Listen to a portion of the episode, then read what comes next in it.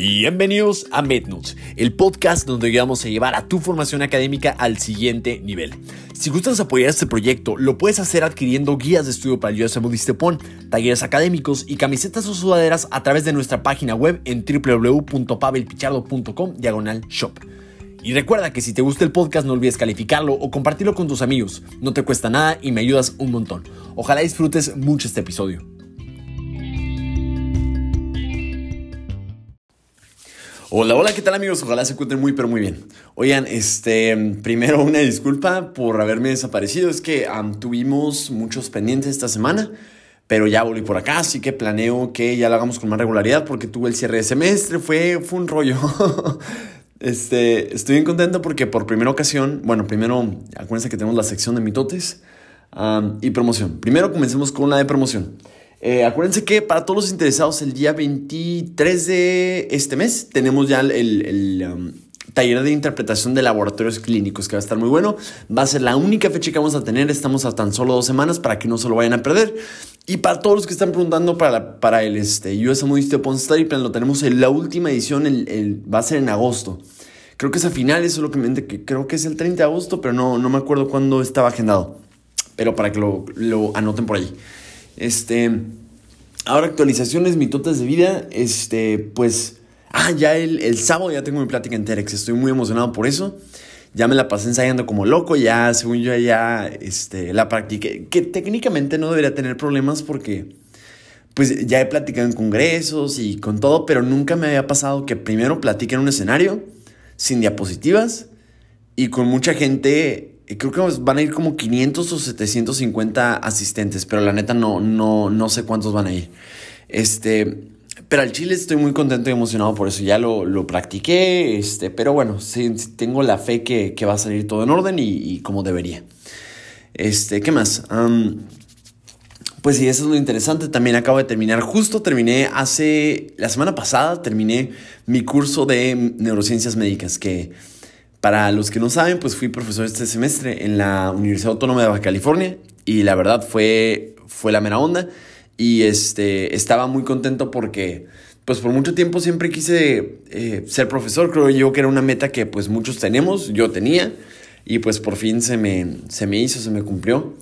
Este, y fue bien bonito porque la neta, em, yo creo que le voy a dedicar un episodio para platicar sobre eso, pero pues bueno, ahorita pasaremos rápidamente al tema, pero pues sí, estoy contento porque terminé mi semestre, tengo la plática en Terex y pues adivinen que ya casi se está acercando el anuncio muy especial que les tengo para avisar sobre mi futuro profesional y ya tengo en septiembre 23 mi examen para el US Step 2CK, que es de eh, conocimientos clínicos, es como el ENARM más o menos, de hecho Creo que son por las mismas fechas, porque lo tengo agendado el 23 de septiembre y creo que el ENARM es por un día antes, un día después. Así que, este, pues bueno, sin más preámbulos, comencemos.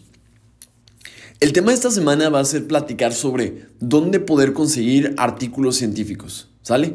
Porque yo, yo sé que es algo muy importante, súper relevante y pues que no todo el mundo tiene como la información así eh, como deberíamos.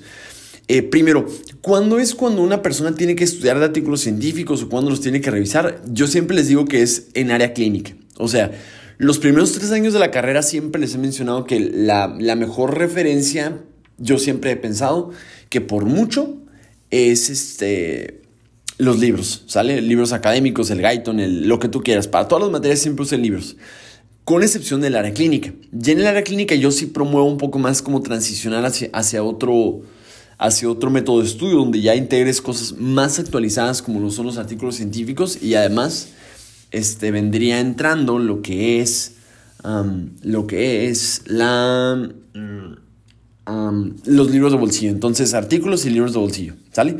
entonces Ahora una pregunta común es, bueno, ¿dónde puedo conseguir yo buenas referencias bibliográficas para los artículos científicos y demás?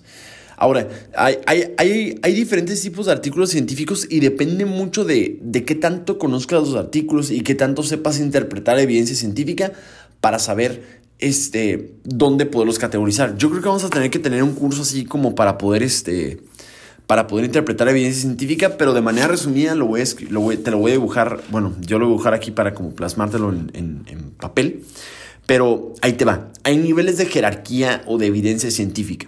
¿sale? Es decir, eh, no importa lo que yo diga, no importa lo que tu profesor diga, no importa lo que tú quieras, a la única más o menos cosa que se acerca a la verdad por mucho es la ciencia. Y para eso hay niveles de evidencia científica, es como hay una especie como de pirámide, ¿no? Que trataré de mencionarte ahorita como muy superficialmente. Hasta mero abajo están opiniones, las opiniones de los expertos. O sea, supongamos que yo soy un experto, no hay, no hay, no hay muchos estudios sobre lo que tú quieras. Eh, ahí digamos que los expertos opinan y dicen como, por ejemplo, esto lo vimos en pandemia, ¿no? Que en la pandemia estaba eh, la gente pues comentando de, ay, güey, ¿sabes que Pues nadie sabe del COVID, pero pues yo creo que puede funcionar esto por esto y esto y esto. Pero date cuenta que es el nivel más bajo de evidencia científica. Realmente lo, decía, lo hacíamos porque no había otra evidencia. ¿sale? Luego si vamos aumentando los, niveles de, evidencia, van desde los observacionales hasta abajo hasta los, em, los, que, los que son experimentales hasta arriba. Entonces vamos a empezar primero con los observacionales, ¿sale? Hasta abajo los niveles como lo más básico es como reportar algunos casos. Por ejemplo, lo primero que vimos, y todo esto lo voy a ejemplificar con COVID, ¿no? Porque fue lo que vimos. Em, por ejemplo, lo que vimos era que eh, el primer tipo de caso se llama case series o serie de casos. ¿Sale? Donde reportamos un conjunto de casos que no son muchos, pero pues tienen algo de evidencia científica. Por ejemplo, ah, bueno, agarramos 15 pacientes que tienen COVID y reporto los síntomas más comunes. Ah, bueno, que el 15%, el, el síntoma más común de presentación era, era, cefalea, este, fiebre, lo que tú quieras. Pero todo esto primero es serie de casos, ¿no? Solamente describes lo que ves. Ese es como el, el nivel un poquito más arriba que la opinión de expertos. Por ejemplo, si un experto dice, no, el síntoma más común obviamente es la diarrea y ves que en una serie de casos lo que más se reporta es, es, este, es fiebre o cefalea, pues güey, es, cefalea, no es, no es ni siquiera debatible, ¿no? Seguimos aumentando el nivel de evidencia científica y hay uno que se llama Case Control Studies o estudio de casos controles, Case Control Studies, donde agarramos pacientes que tienen, eh, que tienen COVID y pacientes que no tienen COVID, por ejemplo. Entonces ahí tienes un grupo, el primer grupo de comparación.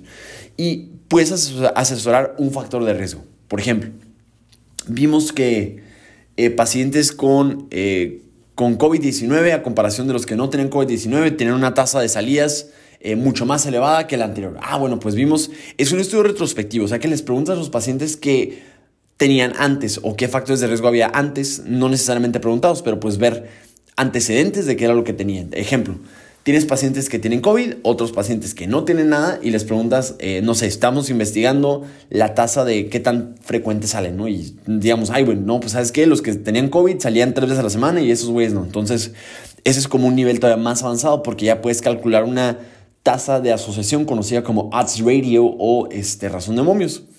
Podemos subir todavía más el estudio, el, el, el factor de riesgo y bueno, aquí se me ocurre, por ejemplo, decir decir el, este, el, un, ah, ya sé, vamos a, mencionar un caso de Alzheimer, ¿no? El siguiente estudio es el estudio de cohorte, cohort study. El estudio de cohorte, a mí me gusta mucho decirlo como en inglés go forth, como ver hacia adelante, go forth study o cohort study, que es lo mismo, que es básicamente como un, un estudio eh, longitudinal, pero ves hacia el futuro. O sea que agarras pacientes que los dos están sanos, o sea, en el, caso de controles eran uno enfermo y uno sano, ¿no? Aquí es los dos sanos, ¿no? Pero a uno los expones a un factor de riesgo. Por ejemplo, en este caso podría ser, vamos a decir que tienes pacientes que están completamente sanos, ¿no? Los dos.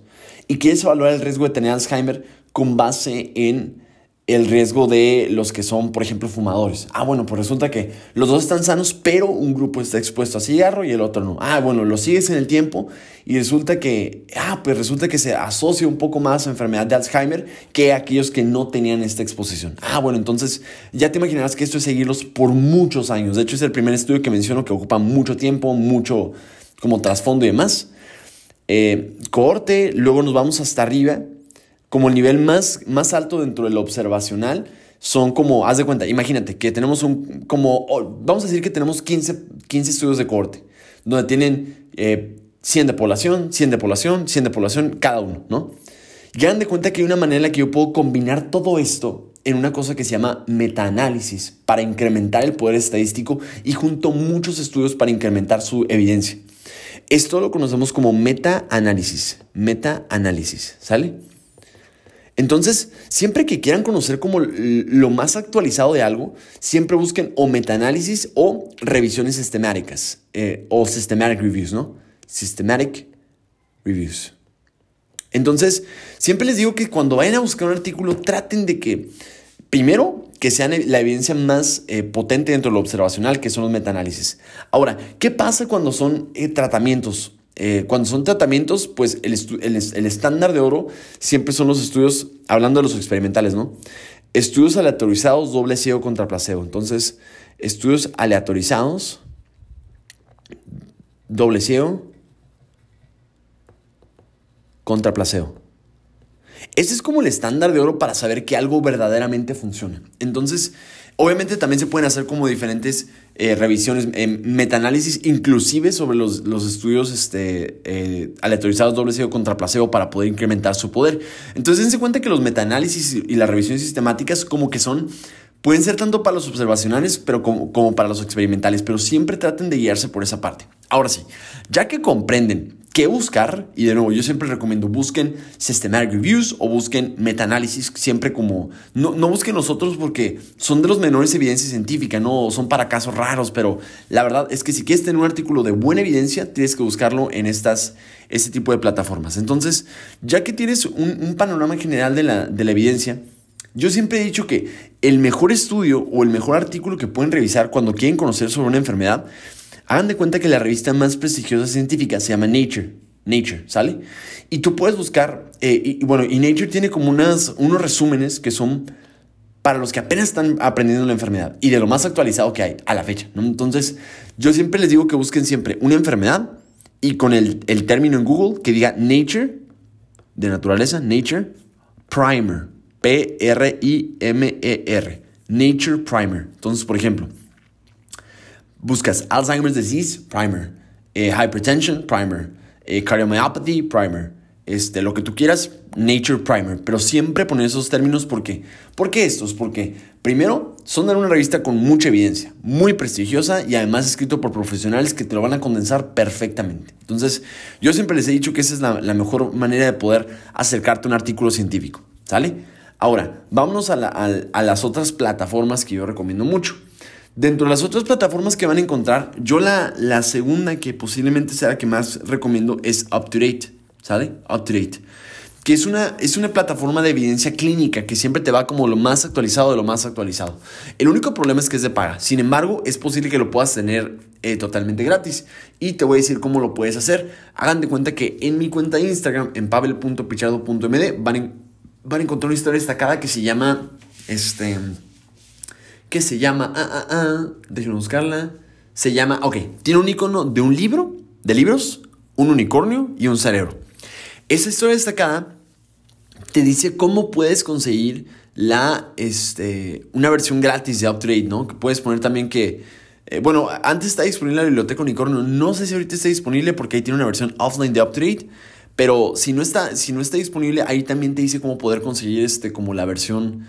Este, si pones que eres de un país de, de bajos este, recursos, lo puedes conseguir. Y la neta, no es por nada, pero UpToDate a mí me, me hizo el internado, me hizo el servicio, me hizo todo. O sea, realmente es lo que más te va a mantener actualizado a la fecha para lo que tú quieras. Entonces siempre recomiendo UpToDate, gran plataforma. Entonces, y no solamente eso, porque ya se dieron cuenta entonces, ya mencionamos dos súper relevantes, ¿no? Uno es Nature y otro es UpToDate.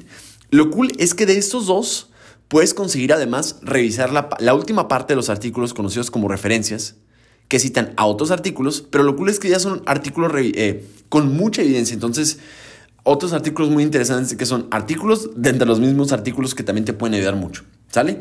Y yo creo que posiblemente ya el, eh, de, los últimos que les voy a revisar es que hay, siempre van a encontrar como plataformas para poder buscar artículos científicos, ¿sale? Siempre van a encontrar plataformas para encontrar artículos científicos, pero yo siempre me voy a esos dos primeros, ¿no? Nature Primer y UpToDate. Ahora, vamos a buscar más artículos científicos. Digamos que quieres buscar un tema que no se encuentra en esos, en esos, en esos dos grupos. Yo lo que hago es que me meto a dos plataformas. Me meto a una como alternativa de Google que se llama Google Scholar. Google Scholar. ¿Sí? Y el segundo que se llama PubMed. Y ahí busco los artículos científicos. Entonces, por ejemplo, busco un artículo de interés o lo que tú quieras, que casi siempre, la neta de todas maneras, les recomiendo revisar Nature y UpTrade siempre porque eso te va a permitir dar un panorama general y poder luego responder preguntas más específicas, ya buscando en, plataformas como Google Scholar y PubMed. Ahora, el problema con, con estos es que a veces te pueden salir como artículos de, que son artículos como de paga. Entonces, eh, ah, perdón, en español se llama, no se llama Google Scholar, se llama Google Académico, ¿sale? Pero PubMed, pues sí es PubMed. Este, el problema con esos es que a veces cuando te salen como ah, los artículos o lo que tú quieras, a veces como que son artículos de paga. Entonces, el caso es que hay una plataforma que muy probablemente la mayoría conozcan que se llama SciHub. Sci, S-C-I, S de serpiente, C de casa, y de Ignacio, sí, y latina, guion HV, Hub, SciHub. Esto tienen que buscarlo en Google porque siempre están cambiando de dominios porque pues le cambian la página, la, lo que tú quieras. Entonces, la neta es una gran plataforma porque haz de cuenta que lo que hace es que te, desbloquea los artículos que son de paga. La mayoría están ahí, pero por ejemplo, supongamos que encontraste uno en Google Scholar o PubMed, ay, no mames, está bien bueno y que lo quiero y que lo que tú, lo que tú quieras, pero ups, te cuesta 35 dólares. ¿Cómo le haces? Ah, bueno, tienes una de dos, o agarras el link o agarras el DOI, que es como, el, como su número de identificación, lo pones en SciHub, que encontraste la página. Tiene un, tiene un icono como de un, de, un, este, de un cuervo con una llave, como, que te desbloquea cosas, ¿no?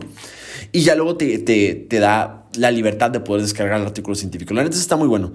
Eh, yo siempre he dicho que esas son las mejores formas en la, en la que lo puedes hacer pero de manera resumida, este, lo que cubrimos en este pequeño podcast número uno es revisar los niveles de evidencia científica. Siempre váyanse con el más alto de todos, que son metaanálisis o revisiones sistemáticas, que puedo aplicar tanto para estudios observacionales o estudios experimentales. Este, siempre váyanse a revistas de renombre, ¿no? Entonces, por ejemplo, voy a mencionar, por ejemplo, algunas de renombre que, se me ocurren ahorita. Está Nature, está el New England Journal of Medicine, New England Journal of Medicine, está, por ejemplo, uh, uh, Science Direct, que es del Sevier, Science Direct. Obviamente los journals de cada, eh, de cada especialidad, eh, journals de alta calidad. Eh, ¿sí?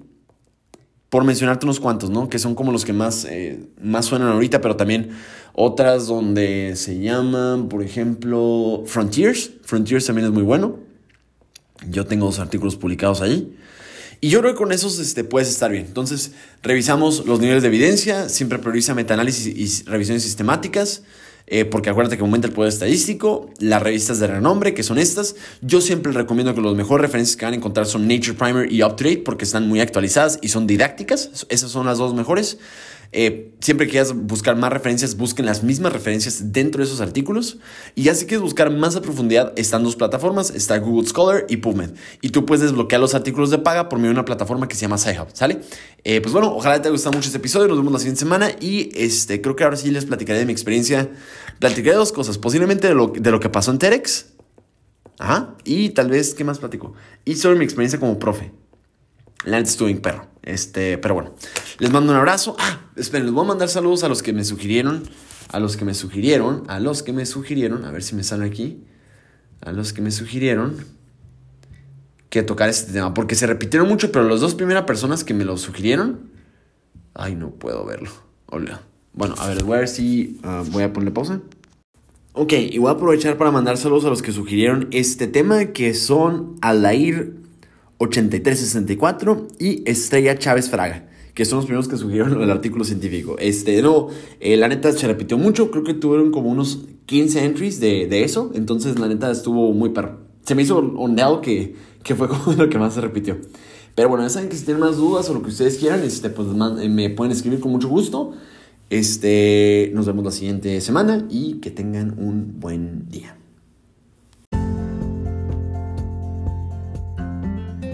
Ojalá hayas disfrutado mucho este episodio. Recuerda que si te gustó, no olvides compartirlo en tus redes sociales o con algún amigo que tú creas que le pueda ser de utilidad. Nos ayudas un montón y no cuesta nada. Un abrazo y hasta el siguiente episodio.